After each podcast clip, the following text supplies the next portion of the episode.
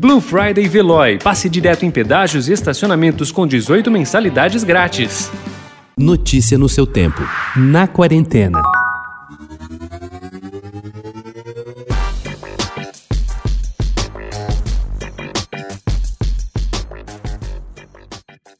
Desde o início da pandemia, ela está em lockdown, em completo isolamento, incomunicável, guardada ou esquecida no fundo mais profundo do armário. Responda com honestidade. Há quanto tempo você não usa uma calça jeans? Uma das peças mais versáteis do nosso guarda-roupa, um ícone que sobreviveu às intempéries da história, também foi uma das vítimas da Covid-19. Com muita gente em home office, a busca pelo conforto e pela sensação de estar à vontade em casa fez com que a calça jeans ficasse um pouco esquecida.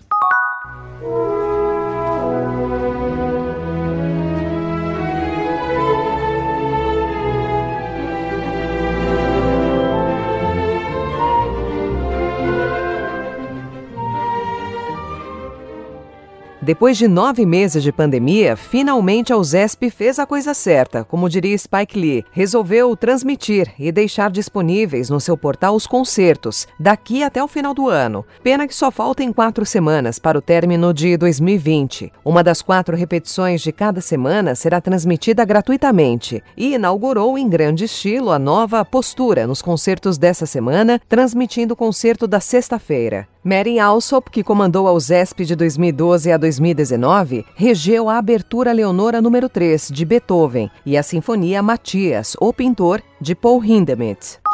A certidão de nascimento saiu em setembro de 2019, quando o ateliê do artista e escritor Francisco Brenan foi oficialmente transformado em um instituto cultural sem fins lucrativos.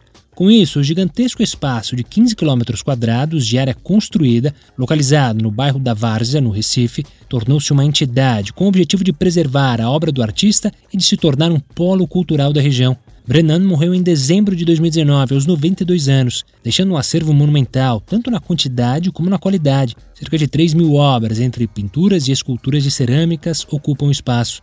Com o Instituto, mais pessoas poderão conhecer a oficina cujos trabalhos surpreendem qualquer visitante. A chilena Isabel Allende é a autora viva mais lida do mundo em língua espanhola. Aos 78 anos, já escreveu 21 romances, um livro de memórias, dois de contos e quatro peças de teatro. Vendeu 80 milhões de cópias em mais de 40 idiomas. Entre as suas obras mais famosas está A Casa dos Espíritos, um dos grandes títulos do realismo fantástico. Como costuma acontecer a cada mês de novembro, Isabel Allende está lançando um livro novo, que chega hoje às livrarias brasileiras. Pela primeira vez escreveu um ensaio, Mulheres de Minha Alma. Trata-se de um trabalho em que mescla reflexões sobre feminismo com memórias pessoais e suas próprias experiências no movimento. Notícia no seu tempo. Aproveite a Blue Friday Veloy e passe direto em pedágios e estacionamentos com 18 mensalidades grátis. Corre que é por tempo limitado. Garanta o seu adesivo em veloy.com.br barra Blue Friday. Veloy. Piscou, passou.